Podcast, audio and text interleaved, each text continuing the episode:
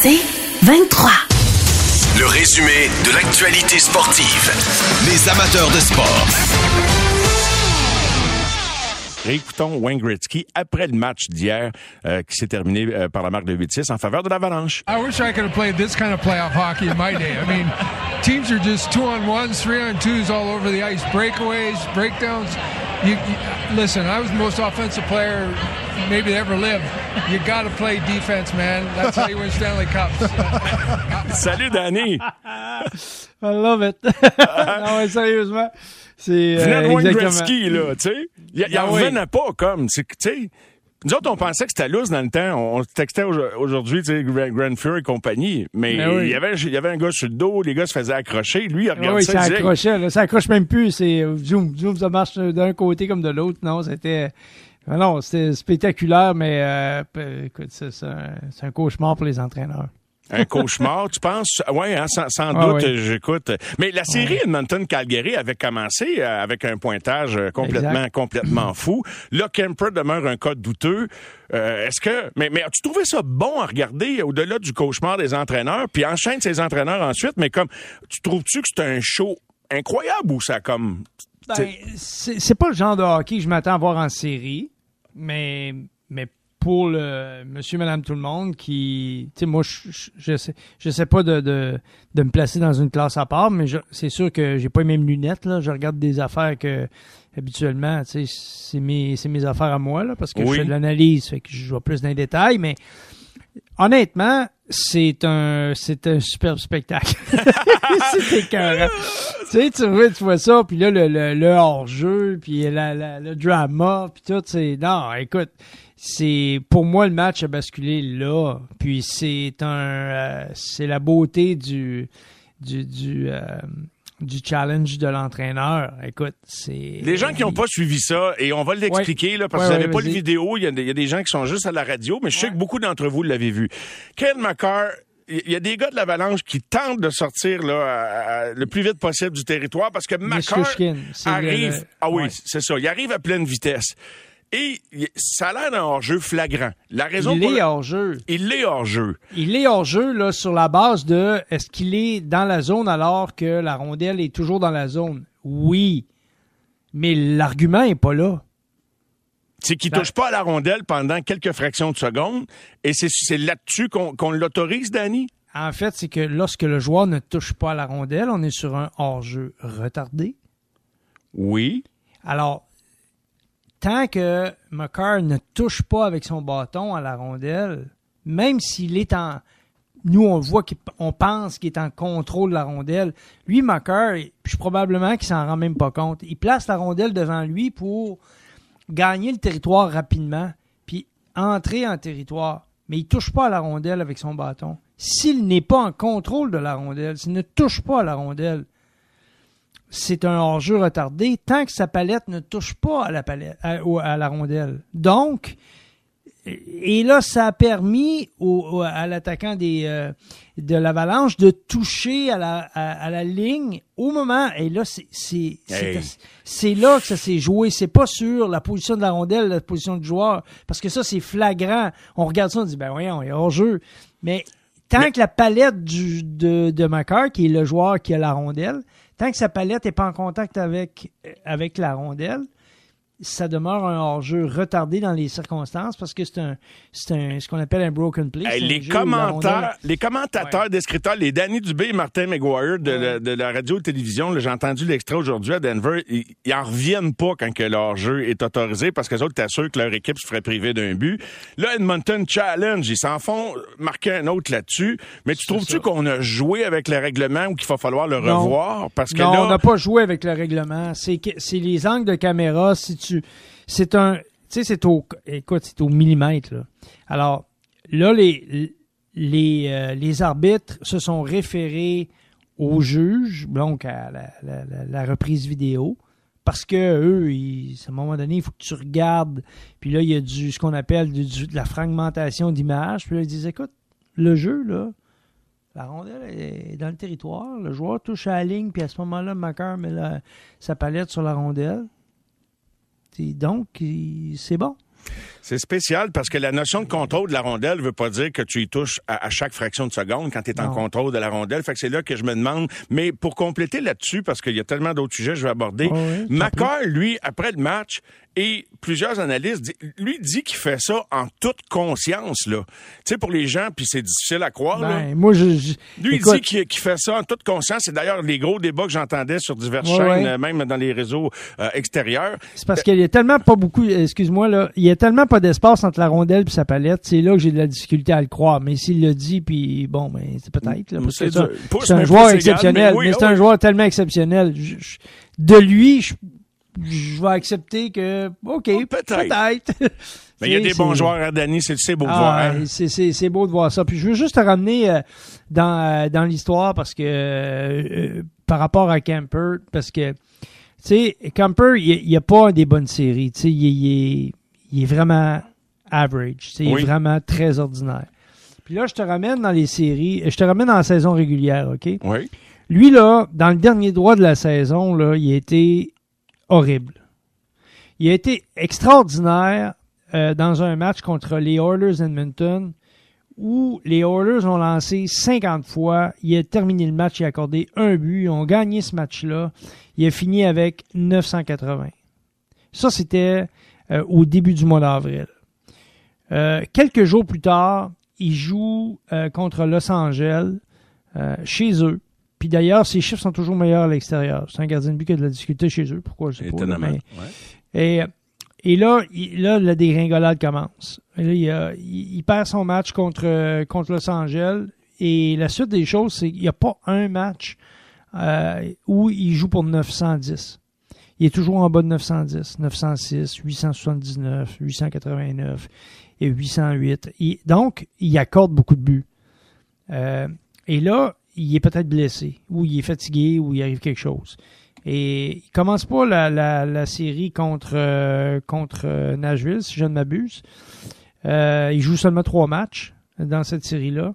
Et depuis ce temps-là, il, il tu vois que il n'est pas à 100%. Et là, ben, ça nous ramène à une autre dimension. C'est que les deux gardiens qui s'affrontent, Smith et lui, c'est deux gardiens qui ont eu des, des baisses de régime de la première à la deuxième ronde. Hmm. Puis ça, c'est quand même assez significatif. J'ai pas vu ça souvent, mais dans, les, dans la série, d'habitude, tu améliores ton jeu mesure que ça monte. Là.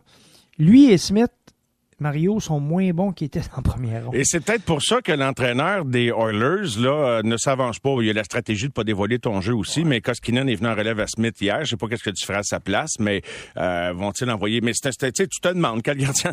Dans le cas de Colorado, ils n'auront peut-être pas le choix. Kemper en état, François va, prendre la relève, mais dans le cas des Oilers, je sais pas ce que tu ferais, je sais pas ce qu'ils vont ben, faire. Écoute, je regarde les chiffres de, de Smith, c'est vraiment pas très bon à, à l'étranger. En tout cas, tout au moins dans la série contre les Flames, mais à la maison, est extraordinaire. Ah. C'est qu'il a joué 900, au-dessus de 930 à la maison. J'ai pas les chiffres devant moi, je te dis ça de mémoire, mais j'ai fait mes devoirs. Là. Euh, m'amuse dans. Je, patauge moi aussi, mais là-dedans. des fois, je regarde ça et je trouve que c'est intéressant parce que euh, je, me, je me place toujours dans la peau du coach en me disant OK, bon, euh, tu l'avoues, tu vois le match, tu veux prendre une bonne décision éclairée, tu as un feeling, mais valide tes feelings. C'est important de valider tes feelings. Puis moi, en validant mon feeling, ben, ce que je te dis, c'est ça. C'est que euh, Smith, s'ils veulent passer un tour, là, parce qu'à l'étranger, c'est pas facile, une 907, euh, dans la dernière série. Fait que si tu veux passer un tour, c'est peut-être qu'il y, a des bobos, peut-être que tu n'es pas sûr, peut-être que tu veux avoir l'effet surprise. Tu veux le lancer dans mêlée, parce que quand même, là, Koskinen a eu une assez bonne performance dans les circonstances. Il a accordé seulement un but en, euh, en 20 quelques tirs. C'est que tu, tu, le considères, tu y penses. Tu, te dis, ouais, ok, peut-être. Euh, en tout cas, euh, en contrepartie à ce que nous voyons dans l'Ouest, euh, on s'attend à une série de gardiens dans l'Est. En tout cas, les gardiens auront certainement un rôle prépondérant à ah, jouer, Vasilevski ben, et Shesterkin. Euh. Oui. Ben, les deux, les deux sont en progression. Eux, contrairement à ceux qu'on vient de parler, eux ont des meilleurs chiffres à mesure que les séries avancent. Donc, d'un à l'autre, c'est sûr que.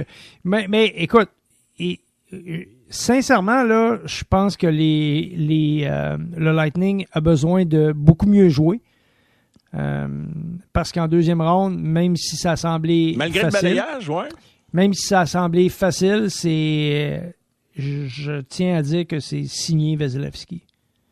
Mais je pense que les Rangers vont leur donner une série, euh, Danny. Je- je- je- Je- J'en suis convaincu. Parce qu'ils sont capables de jouer défensivement, les Rangers. Euh, ils sont capables de- de- d'encaisser des coups puis de répliquer. Fait que euh, série de défense contre-attaque, c'est deux clubs euh, proches de leur structure. C'est Ouais. Mhm. deux séries totalement différentes. J'ai hâte de voir s'il y aura. Il y a peut-être un match Ben, où on va s'éclater à un moment donné. Oui, Mais oui. je te laisse en disant oui, ceci, mais oui.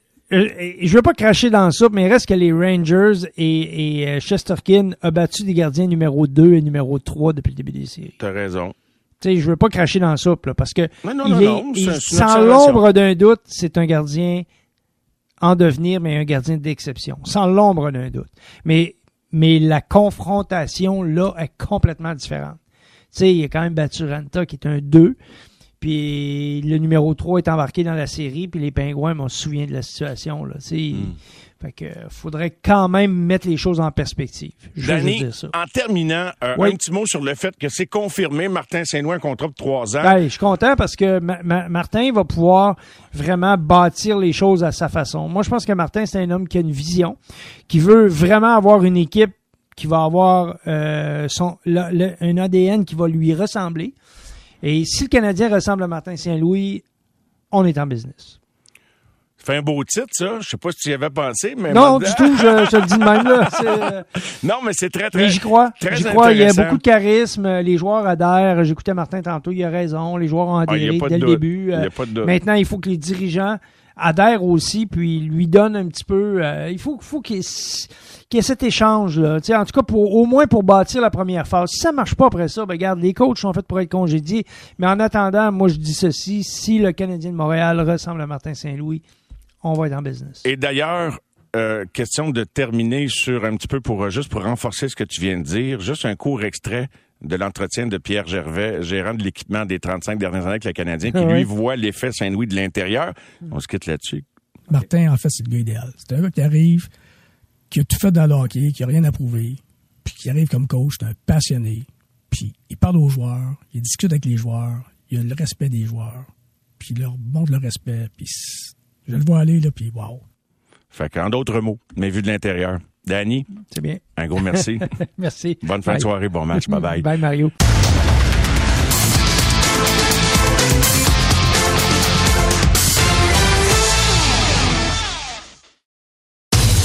Le résumé de l'actualité sportive. Les amateurs de sport. C'est un grand plaisir pour nous ce soir de recevoir l'émission celui qui incarne l'image du baseball vu du Canada, vu du Québec. Il a eu une fabuleuse carrière de 14 saisons dans le baseball majeur, 8 années dans la Ligue nationale, 6 ans dans la Ligue américaine, avec de grands clubs comme les Dodgers, euh, les Pirates, les Yankees. Évidemment que euh, tout de suite après les Dodgers, on se souvient de son inoubliable séjour avec les Jays de Toronto. Nous l'accueillons euh, à l'instant après une petite journée de congé. Vous allez dire congé de quoi? Il est à la retraite. Ben, on le salue à l'instant. Bonsoir, Russell. Comment vas-tu? Ça va très bien, ça va bien. Toi? Ben oui, ça va bien. Merci beaucoup. Euh, et euh, d'entrée de jeu, je dis, parce qu'on s'est parlé un petit peu avant de commencer l'entrevue, tu un congé de golf en ce moment, Russell. Ça, ça veut dire que tu es, à fond la caisse dans le golf en ce moment. C'est ta nouvelle passion? Ouais, ouais, pas mal. J'ai j'ai eu la piqûre du golf euh, euh, après ma dernière saison 2019, puis euh, durant le COVID, là, il y avait pas grand chose à faire. Fait que je me suis euh, j'ai décidé de me mettre au golf, puis écoute, j'ai j'aime bien ça. C'est c'est de la compétition contre toi-même, puis on, on essaie toujours de s'améliorer, puis il y a des bonnes journées, des mauvaises journées, j'aime j'aime bien ça. Est-ce que tu te lances du même côté qu'au baseball? Puis avais-tu un peu de swing baseball dans ton golf au début ou c'est pas si pire? Au, au début, il y avait beaucoup de swing de base dans mon swing de golf, puis c'était pas super beau. Euh, la balle, euh, sais, j'ai- pas vraiment chose qu'on fait quand on commence à jouer au golf. On veut sortir le driver, on va, essayer de frapper la balle loin, mais j'en frappais loin, euh, comme dans le champ droit opposé, là, euh, dans les estrades. Je, je frappais bien les fausses balles. Mais je me disais, Russell, le baseball est un sport tellement prenant. Tu as joué 14 années complètes dans le majeur. Là, je parle pas des années qui t'ont amené dans le baseball majeur. Fait ajoutons ça. Un calendrier de Ligue des Pamplemousses, le camp qui précède ça, euh, une saison de 162 matchs, tu as participé aux séries souvent. C'est tellement prenant que j'imagine que quand un, gars a eu une carrière comme la tienne, que du jour au lendemain d'arrêter, ça doit être difficile. Je sais pas si c'est plus difficile pour un joueur de baseball que dans d'autres sports, mais il y a, pas beaucoup de sports où on joue autant qu'au baseball, Russell. As-tu senti un, petit vide? Euh, écoute, ben, dans le fond, tu sais, le, COVID, c'était plate pour bien des choses, mais pour moi, ça m'a aidé à, la transition, je pense. Parce que l'année du COVID, euh, c'est la, saison qui a été raccourcie, puis tout. Puis ça m'avait quasiment enlevé euh, le goût de jouer parce que je savais qu'il allait y avoir personne dans les estrades. Fait ah. ça l'a vraiment aidé à la transition. Euh, puis, tu sais, c'est ça qui m'a permis de, juste avoir l'esprit sain, dans le fond. Sinon, c'est sûr que j'aurais eu la fièvre du baseball quand le camp d'entraînement commence en février, puis tout ça. Mais mais j'avais comme même même avant que la saison commence, j'avais décidé de, prendre une, saison euh, mettons sabbatique là, juste pour euh, euh, réfléchir, pour relaxer, juste pour réfléchir, juste pour pour avoir un, un été de, de faire qu'est-ce que je veux mettons, tu sais. Fait que j'ai jamais eu ça de ma vie là. Le, baseball, ça faisait partie de tous mes étés depuis que je suis tout jeune.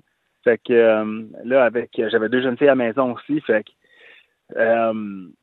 ben, c'est ça. Fait que dans le fond, le COVID m'a aidé dans ma transition. Puis après une année que j'ai pas joué, on était encore dans le COVID, sauf que tranquillement, les, les partisans recommençaient à aller au match. Mais après l'année que j'ai pas joué, ça m'avait comme enlevé le. J'ai pas eu le, la, piqûre, le, vouloir de, recommencer. Fait que je me suis dit, si, si j'ai pas. Euh, si j'ai pas les, papillons là, dans l'estomac euh, avant le début d'une saison, mais ça veut dire que c'est fini, tu sais. C'est comme ça que j'ai décidé euh, c'est juste, j'ai l'annoncé un peu, j'ai pris le temps pour l'annoncer parce que je me sentais quand même assez en forme pour commencer, fait que je me laissais une porte ouverte. Mais euh, il, y a, une semaine à peu près environ, là, il y a quelques jours, là, je me suis dit, OK, bon, mais là, c'est sûr, c'est fini. Euh, mon temps va, plus se passer sur un terrain de golf que sur un terrain de base. c'est vraiment intéressant ta réflexion et comme quoi, ben, euh, on dit souvent timing is everything. tout est entré en place. Je pensais que ça avait été plus difficile que ça. Est-ce que t'as comme quand t'as quand as constaté que les papillons, les frissons, euh, appelle ça comme tu veux, Russell n'étaient plus là. T'étais-tu comme, je veux dire, en paix, soulagé? T'es-tu surpris que ça te manque pas plus que ça? Ou tu t'es pas cassé le bolo puis ah ouais, au golf? Ben, dans le fond, c'est ma dernière saison, qui m'a vraiment, tu sais, j'ai réfléchi à ma dernière saison, puis j'étais, avec les Dodgers, puis j'avais un rôle pas aussi important que dans les autres clubs, je jouais beaucoup moins, puis c'était pas un rôle que, même si l'équipe était bonne, puis on avait une chance de, faire les séries, puis peut-être gagner une série mondiale, on avait le club pour, euh, j'ai, pas trippé être le banc. J'avais jamais été dans ce rôle-là, j'ai toujours été un joueur partant, puis qui jouait beaucoup de matchs, puis c'est ça que j'aimais faire. Fait que les journées que, que je jouais pas, j'ai trouvé vraiment longues. Puis après ça, tu sais, euh, être commencer un match sur le banc, puis après ça, euh, rentrer dans le match, mettons en sixième, septième manche, c'est quelque chose que j'avais jamais vraiment fait de ma carrière. C'était devenu ça mon rôle. Puis ça, j'ai pas aimé ça autant que euh, quand j'étais partant. Puis c'est ça aussi, c'est venu jouer dans, dans la décision là. Puis, puis juste qui m'a aidé dans le fond à, à, faire une transition, c'est que j'ai pas aimé autant ma dernière année, même si j'étais dans un club gagnant, même si on avait une chance de faire les séries et tout ça. Fait que là, c'est avec ces deux choses-là, là, je me suis dit, OK, là, c'est. Premièrement, je vais prendre une, une, saison off, puis après ça, voir comment je me sens. Mais euh, c'est jamais revenu. C'est bien pour dire, hein? Et euh, c'est important de respecter euh, les, sentiments qui nous habitent, puis tu as été fidèle à ça, euh, clairement. Et j'ai envie, je sais que c'est un bon un peu facile, puis je, sais que tu as commenté ou tu as répondu à cette question-là, mais le fait de ne pas avoir trippé à être sur le banc, est-ce que ça élimine toute possibilité d'un jour de te retrouver sur un banc pour diriger, Russell? Ou c'est pas une partie de, de, de, la game qui t'attire tant que ça?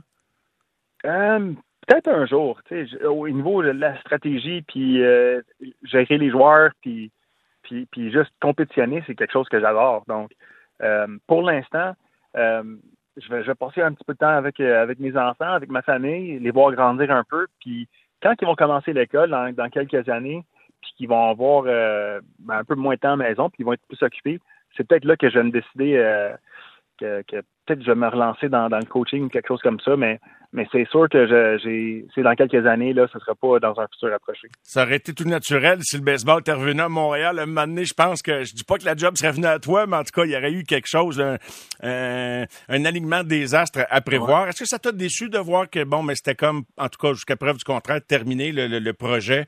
En tout cas, très certainement, sérieusement, sur pause, le projet de ramener le baseball des majeurs à Montréal, même si, plus, si tu n'es plus un joueur actif, Russell?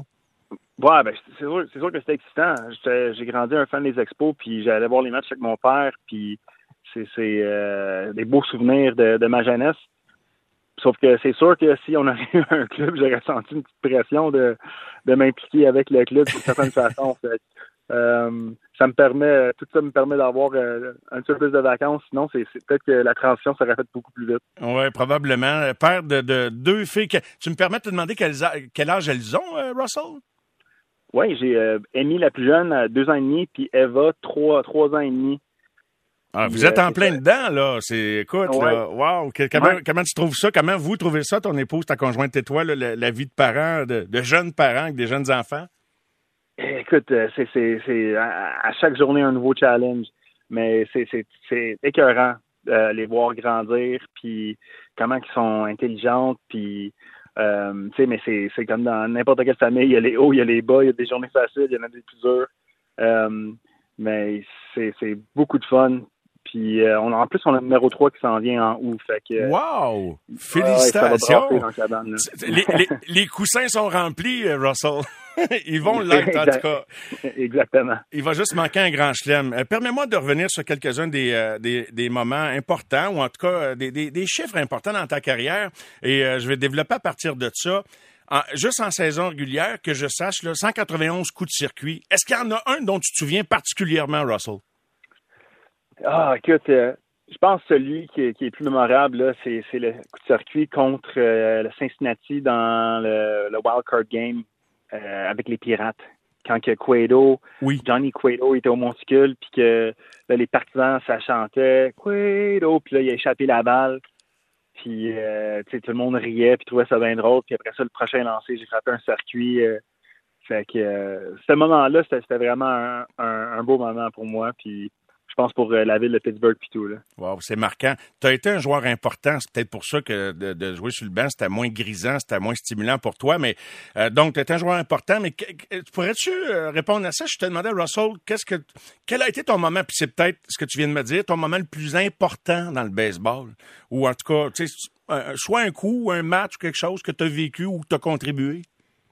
Oh, euh, il pensait comme ça. C'est sûr que pour moi, le match le plus important, c'était mon premier match dans les majeurs. dans, dans, dans, dans, mon esprit, c'était comment que je pensais. C'était comme ça, c'est, c'est, c'est ma seule chance. J'ai travaillé toute ma vie pour avoir l'opportunité de jouer dans les majeurs. Puis je me suis mis toute la pression du monde pour, euh, pour avoir un bon match puis pouvoir euh, impressionner un peu. Fait que c'était en 2006, euh, le 5 mai 2006. c'était un vendredi à, Los Angeles. Puis c'était le premier match que j'ai joué dans, dans les ligues majeures avec les Dodgers. Puis on a gagné, je pense, 3-1 ou 3-2, quelque chose comme ça. J'ai eu, je pense, j'ai eu, j'ai deux coups sûrs, euh, deux points produits. Puis on a gagné le match. Puis euh, en tout cas, c'était, c'était comme une, grosse soirée. Là. Fait que j'oublierai jamais mon premier match dans les majeurs. Un scénario drive qui venait valider le fait, euh, la décision du gérant de t'avoir inséré là, hein? Oui, ben c'est ça. J'ai été, quand même chanceux euh, pour, pour l'opportunité. C'est à cause que euh, un de nos catchers, c'est euh, un jeune catcher, s'appelle Diner Navarro, que j'ai que j'ai rejoint quand j'étais avec les Blue Jays plus tard dans ma carrière aussi. Mais c'était lui le partant. Il avait gagné le rôle au spring training. Puis lui s'était blessé au poignet. C'est comme ça que j'ai eu mon opportunité. je me suis fait call up. Puis euh, on a l'équipe, je pense, avant que je me fasse call-up, il avait il était parti sur une lancée de cinq défaites de suite. Puis euh, j'ai, j'ai, je me suis fait appeler. Puis pour les, je pense, les 23 premiers matchs que, j'étais receveur, on a gagné les 21. 21 sur 23. Fait j'ai eu un impact tout de suite euh, au club, puis c'est comme ça que je me suis comme installé, puis euh, c'est comme ça que j'ai commencé ma carrière. Ça mettait à barre haute, hein, quand même, Russell. Tu sais, vraiment, là, tu étais parti ces chapeaux de roue, ta carrière, et tu été un joueur important à, différents moments dans différentes équipes. Mais euh, là, maintenant que tu regardes en rétrospective sur ta carrière, c'est vrai, puis tu as dû la sentir. De partir en Lyon comme ça, ça te mettait de la pression de toujours faire aussi bien ou mieux avec les Dodgers à tes premières années, n'est-ce pas? Oui, ben moi, moi j'étais parti. Moi, je pensais que j'allais faire euh, le match d'étoiles à chaque année de ma carrière, puis euh, frapper euh, projet 300 à chaque année, mais j'ai j'ai tout de suite vu que, que c'était pas ça qui allait arriver. Même même si j'ai super bien commencé ma carrière, là, écoute, le, c'est, très, très dur de performer au plus haut niveau. Là, puis on dirait que, qu'à chaque année, puis à chaque quelques années, il y a comme une évolution. Tout le monde s'améliore, la, façon que les gens s'entraînent on, apprend de, des vétérans, puis, puis des jeunes de nos jours aussi, là, euh, sont rendus incroyables. Fait que c'est sûr que avec, comment j'ai commencé, là, j'ai, vraiment pensé que, que j'allais avoir euh, ben, j'ai une bonne carrière, oui, mais c'est je pas fait euh, comme 12 matchs d'étoiles. Mais quand j'étais jeune, je pensais que j'avais j'avais ces capacités-là. mais je m'en suis m'a quand même sorti quand même pas super. Ben, on va prendre les Je me plains pas pantoute. Je comprends donc. On est en conversation avec l'ancien des Dodgers, des Jays, des Pirates, des Yankees, Russell Martin. Euh, si je te demandais, Russell, quel joueur, euh, et puis tu en as vu des joueurs, là, 14 ans de carrière dans le baseball majeur, y a-tu un joueur qui qui t'a impressionné, un coéquipier ou un adversaire, que de le voir à la plaque pendant que tu étais receveur ou peu importe, que tu as côtoyé? Je ne sais pas s'il y a un nom spontanément qui te vient en tête, peut-être quelques-uns. Ben, mon préféré, mon, préféré, euh, Ken Griffey Jr., j'ai eu la chance de, jouer contre lui. Euh, quand il était avec Cincinnati, il y a aussi Barry Bonds. Euh, ça, c'est des gars que ma, première euh, première que j'ai faite en 2007. J'étais dans le même locker room que Barry Bonds. Fait c'était quand même assez euh, impressionnant de, voir tous les gars avec qui que, que, je regardais le baseball quand j'étais jeune et tout. Puis, euh, écoute, c'est c'était comme un, rêve, une réalité. Puis juste le fait que j'étais dans le même clubhouse, sur la même équipe, ça m'a ça, quand j'y repense maintenant, ça, me fait réaliser à quel point j'étais chanceux. Wow, écoute, j'écoute, tu nous racontes ça, puis on se pince à ta place que, tu l'as vécu, mais tu l'as travaillé. Puis j'aimerais ça te demander, on n'a pas idée, jamais idée ce que ça représente comme investissement de temps. Tu sais, ça vous est pas donné une carrière, là. Ça, se mérite à chaque jour, faut garder ta place. Euh, qu'est-ce que tu as trouvé le plus exigeant pour te rendre là et, y rester aussi? Écoute, c'est la, constance. C'est euh, c'est l'éthique de travail, c'est les sacrifices qu'on fait. Euh, euh, moi, j'étais passionné au bout, j'avais du plaisir à faire ça. Fait je considère même pas ça comme du travail. Là. J'avais vraiment en plus j'aimais compétitionner, mais mais honnêtement, c'est un sport qui est difficile parce que c'est un, un sport d'échec. Euh, tu, frappes trois coups sûrs en présence au bâton, ça fait sept fois sur dix que tu t'en vas sur le tu t'es pas content c'est quand même euh, c'est pas une game qui est facile. Euh, mais euh, je pense que c'est vraiment l'éthique de travail plus que n'importe quoi. J'ai côtoyé beaucoup de, joueurs, des, des, gars hyper talentueux. puis quand tu arrives à un certain niveau, tous les gars ont du talent. Puis la, chose vraiment qui démarque une personne à l'autre, c'est vraiment la, la constance, l'éthique de travail. c'est puis, il faut pas être euh, obligé d'être plate puis comme être fou là, mais, mais juste de, les journées où est-ce que, ça te tente moins, il faut quand même que, tu fasses quelque chose. Puis, euh, puis c'est pas mal ça. T'as pas pris de raccourci souvent, hein, Russell? Je, je, je pense que dans, dans, ton horaire tous les jours, même dans la saison morte, pour en avoir déjà parlé un petit peu avec Ivan Nakarata, ton grand ami et, partenaire, là, je veux dire, tu as, toujours là, mis les heures qu'il fallait, entraînement, musculation, élasticité, etc. C'est des heures qui sont pas sous les spotlights, sous les caméras, mais qui peuvent faire la différence entre un gars qui a une carrière de 3 ans et un gars qui a une carrière de 14 ans, par exemple. Hein? Bah, 100% 100 Il n'y a, y a, pas de, y a pas de secret. là. C'est vraiment... Euh, les, euh, mes meilleures saisons, honnêtement, c'est les saisons où est-ce que je me suis entraîné plus fort durant la saison morte. Ah. Que, fait que là, on, voit, tu peux juste regarder le, derrière de la carte de baseball, tu vois les, grosses saisons que j'ai eues, puis ceux qui étaient un petit peu moins bonnes. Puis euh, la corrélation est directement reliée à, l'entraînement, tu sais, puis des fois, c'est sûr qu'il y a des blessures et des choses comme ça qui arrivent que Aussi, ben de performer au, au, au, niveau qu'on est capable, mais, mais honnêtement, là, c'est quand que tu t'entraînes fort là, puis que, que, tu fais tout ce que tu as à faire pour performer, ça donne la confiance. Tu t'es préparé. Euh, puis, puis mettons, même si ça va pas bien, tu, tu penses pas au fait que ah, j'aurais peut-être dû en faire plus. Tu sais que tu as fait ce que tu avais à faire, puis tu es capable de vivre avec les résultats quand tu t'entraînes comme du monde. Russell Martin qui est avec nous en conclusion d'entrevue. Russell, euh, tu as évidemment le golf qui t'occupe maintenant, qui est ta nouvelle passion. Là, puis tu joues vraiment souvent, là, presque à tous les jours, là, selon ce que j'entends. Euh, la paternité, euh, deux enfants, bientôt un troisième. Et là, un projet d'affaires, projet de business avec ton ami Ivan, justement. Là, vous vous lancez dans les euh, dans les boissons alcoolisées, des boissons avec arôme. Qu'est-ce qui te séduit dans cette aventure-là? Est-ce que c'est ton premier projet de business ou tu en as une coupe ici et là? Ben, c'est pas mal le c'est le premier. On, va l'appeler le premier. Les, autres choses, je suis un petit peu un consultant euh, dans, une euh, agence de sport euh, pour essayer de recruter des gars. Mais comme projet, là, c'est vraiment le, projet de Seltzer, une boisson alcoolisée à la vodka qui est disponible à la SAQ au Québec puis à la LCBO en Ontario. Puis ça, c'est c'était la fade, là, mais dans les dernières quelques années que j'ai joué dans les majeurs, là, c'est c'est la, la, fête des Seltzer qui est aux États-Unis, là, qui c'était la, folie furieuse. Euh, euh, c'est juste quelque chose qui est léger, c'est facile à boire. Euh, puis nous autres, on a été avec une approche un peu différente. La plupart des Seltzer, ils ont, ils ont des saveurs à peu près les mêmes. Cerise noire, lime, des, des, choses très basiques. Nous autres, on a essayé d'aller avec des, des, des, saveurs en combo, un peu le fun, un peu différentes. Puis à date, écoute, le monde il en parle, puis on, on dirait qu'ils aiment ça. Fait que, tu sais, c'était vraiment le fun comme, comme projet, en tout cas, juste euh, juste de, choisir les, saveurs, puis de, faire les tastings, puis les affaires comme ça. Ah j'ai pris beaucoup de plaisir à faire ça. Ben, j'imagine, des dégustations de boissons, c'est pas si pire, ça. Il y a des pires choses au monde que ça. Ben, je comprends donc. Ben, je te souhaite bonne chance. Je vous souhaite bonne chance à Ivan et toi dans, ce projet-là, les produits Cruise. Puis en plus, euh, vous en avez qui sont pas trop caloriques. Fait que, veux, veux pas, c'est toujours un aspect à considérer, ça, euh, à ne pas négliger. Puis je termine avec le golf. Je reviens au fait que tu joues, là, puis c'est toi, quand tu dans quelque chose, Russell, je soupçonne que tu es vraiment all-in. Tu joues, c'est comme 5-6 jours par semaine? Écoute, euh, on va dire en moyenne 4-5. OK. Il y, a des semaines que je joue 6. Euh, mais tout de suite, mon corps, il me dit, là, comme calme-toi un petit peu, là, euh, soit par semaine, parce que, c'est, à, chaque swing, là, je me donne, c'est pas comme je fais des, des petits swings de bébé, là, je, J'essaie de la claquer la balle quand, quand je swing. Fait des fois, mon corps, là, il, me parle.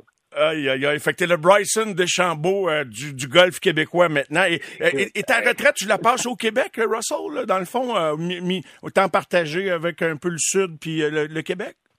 Dans, mais dans les dernières années, la plupart du temps, c'était en Floride. Puis, mais là, on a décidé que notre plus vieille, va aller à l'école au Québec, elle va commencer la prématernelle, fait qu'on on va commencer à passer un peu plus de temps, puis les hivers un peu plus euh, au Québec. Fait que euh, je, me remets euh, dans le mode peut-être un petit peu ski alpin, des choses que je n'étais pas supposé faire quand j'étais en, contrat, que je faisais une fois de temps en temps quand même. Hey, c'est le fun, ça. Ça t'a-tu manqué, toutes ces affaires-là? Laquelle qui t'a le plus manqué, c'est ma dernière? Ah, laquelle qui m'a plus manqué? Activité, euh, ouais, des affaires d'hiver là, que tu ne faisais plus dans le fond, j'imagine. Je sais pas, peut-être. Ben, écoute, les, choses que j'avais pas le droit de faire que je faisais, c'est jouer au hockey. Puis je faisais une fois de temps en temps du ski alpin. Mais je pense que je vais en mettre un peu plus dans le ski. Euh, j'aime vraiment ça. Je trouve ça le fun comme activité.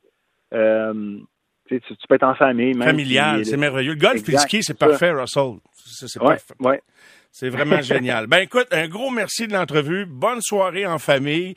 Au plaisir de te reparler, puis peut-être de jouer un petit 18 sur un terrain près de chez vous. À bientôt, mon, ah. mon cher Russell. Ça serait écœurant. Merci beaucoup. Avec Alex Agostino puis Ivan, là, on se fera une petite game. parfait, c'est parfait. Je, suis in, je suis all in avec OK, ben génial. Un gros merci, Russell. Bonne soirée. À bientôt. Merci.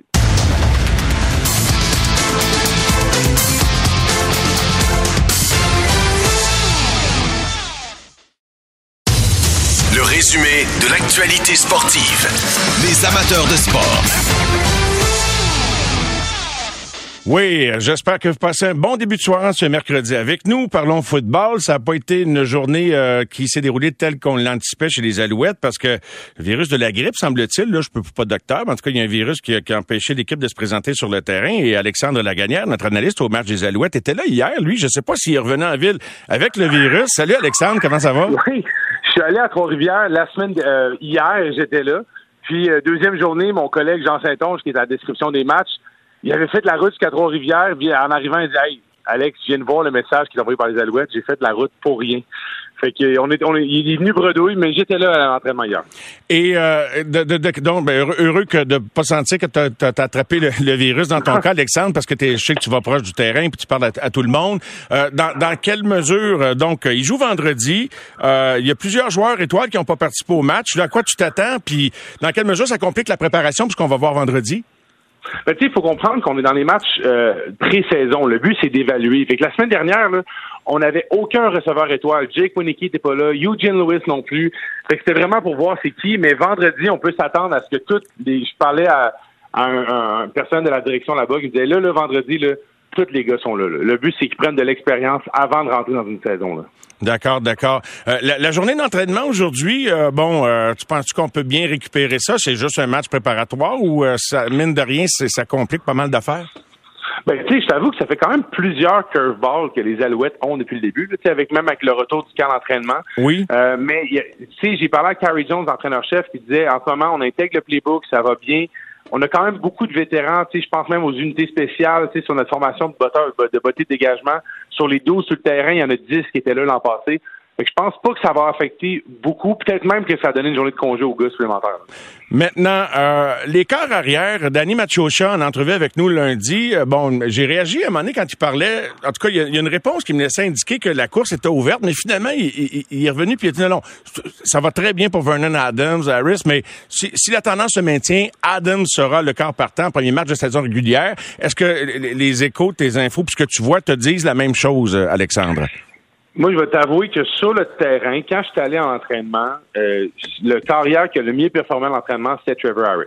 Je sens que ses, balles sont plus confiantes, euh, je sens qu'il y a plus d'assurance, mais je comprends aussi la décision de l'équipe de dire, hey, on a un carrière qui, est partant, qui a un énorme potentiel pour notre franchise.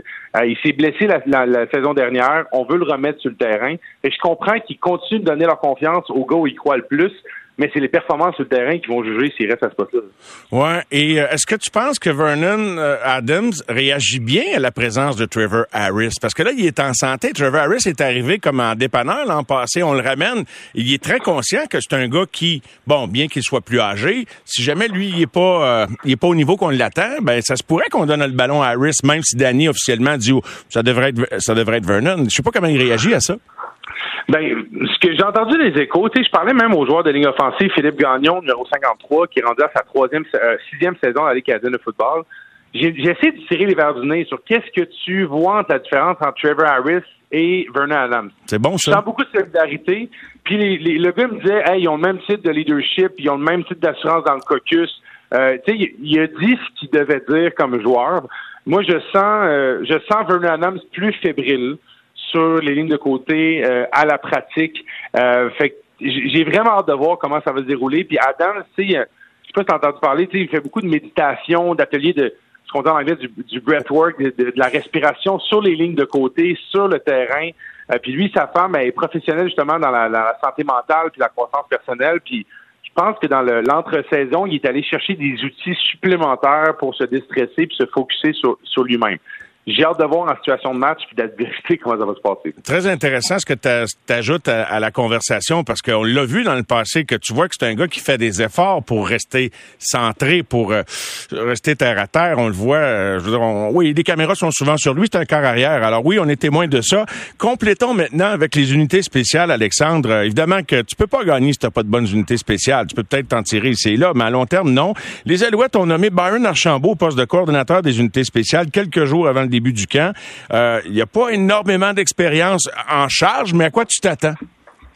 Ben, tu sais, Baron Archambault, il faut comprendre son histoire. C'est un gars qui est un. Il a été recruté par Danny Machocha chez les Carabins en 2011. Puis Baron Archambault, c'était mon. On est la même année universitaire. On a gagné le championnat canadien ensemble. Je le connais très bien, c'est un bon ami. Mais Baron Archambault, c'est aussi le protégé de Danny. dès qu'il a fini sa carrière, il a fait euh, deux ou trois saisons, Byron, avec, il était une machine justement sur les unités spéciales avec Hamilton. Il a pris de l'expérience comme joueur, mais il a tout le temps été, je dirais, un, espèce de, de, en termes de Jedi, ce serait un, Panawan où il était, euh, tu sais, il, a beaucoup appris d'animateur. Fait que c'est un homme de confiance de Danny. Fait que je comprends que Danny l'ait mis à cette position-là. Après ça, Carrie Jones, en entrevue, nous disait que, hey, à, à, à, poste égal dans les autres équipes, mettons à Calgary, à Edmonton, on a des gars qui ont 7 à 15 ans d'expérience à cette position-là. Fait que ça va être important, ce transfert de connaissances-là. Mais ce que j'ai vu sur le terrain, Baron Archambault, c'est un, un, gars là, qui se décrit, tu sais, c'est un gars agressif, qui avait une belle intensité. je pense que les gars ont envie de jouer pour cet entraîneur-là. Ça, ça augure bien, mais je veux dire, il y a quand même un manque d'expérience à pallier. Il va falloir que les entraîneurs euh, voyons, euh, pallier à ça ou oui, à ça. Oui, oui, oui. Euh, il me reste quelques secondes, je vais pas ambitionner parce qu'on va défoncer, mais en 10 secondes, es-tu confiant de voir Marc-Antoine de quoi s'installer? Vraiment. Il a pris de l'assurance. C'est un gars qui a encore là joué pour Danny Machocha. C'est un All-Star et c'est un joueur canadien. Fait qu'il aide l'équipe au niveau du ratio, un beau leadership, j'ai hâte de le voir en action. J'espère que les gens seront nombreux, même si c'est un match préparatoire vendredi, ne serait-ce que d'aller vivre une belle soirée à Percival Molson. vous achetez un billet, puis vous avez l'autre gratuitement. 10 sur 10, Alexandre, un gros merci de ta présence. merci. Ciao, Olivier. All right, merci beaucoup. Voilà, euh, Alexandre Lagagnère euh, qui nous parlait des Alouettes de Montréal. C'est 23.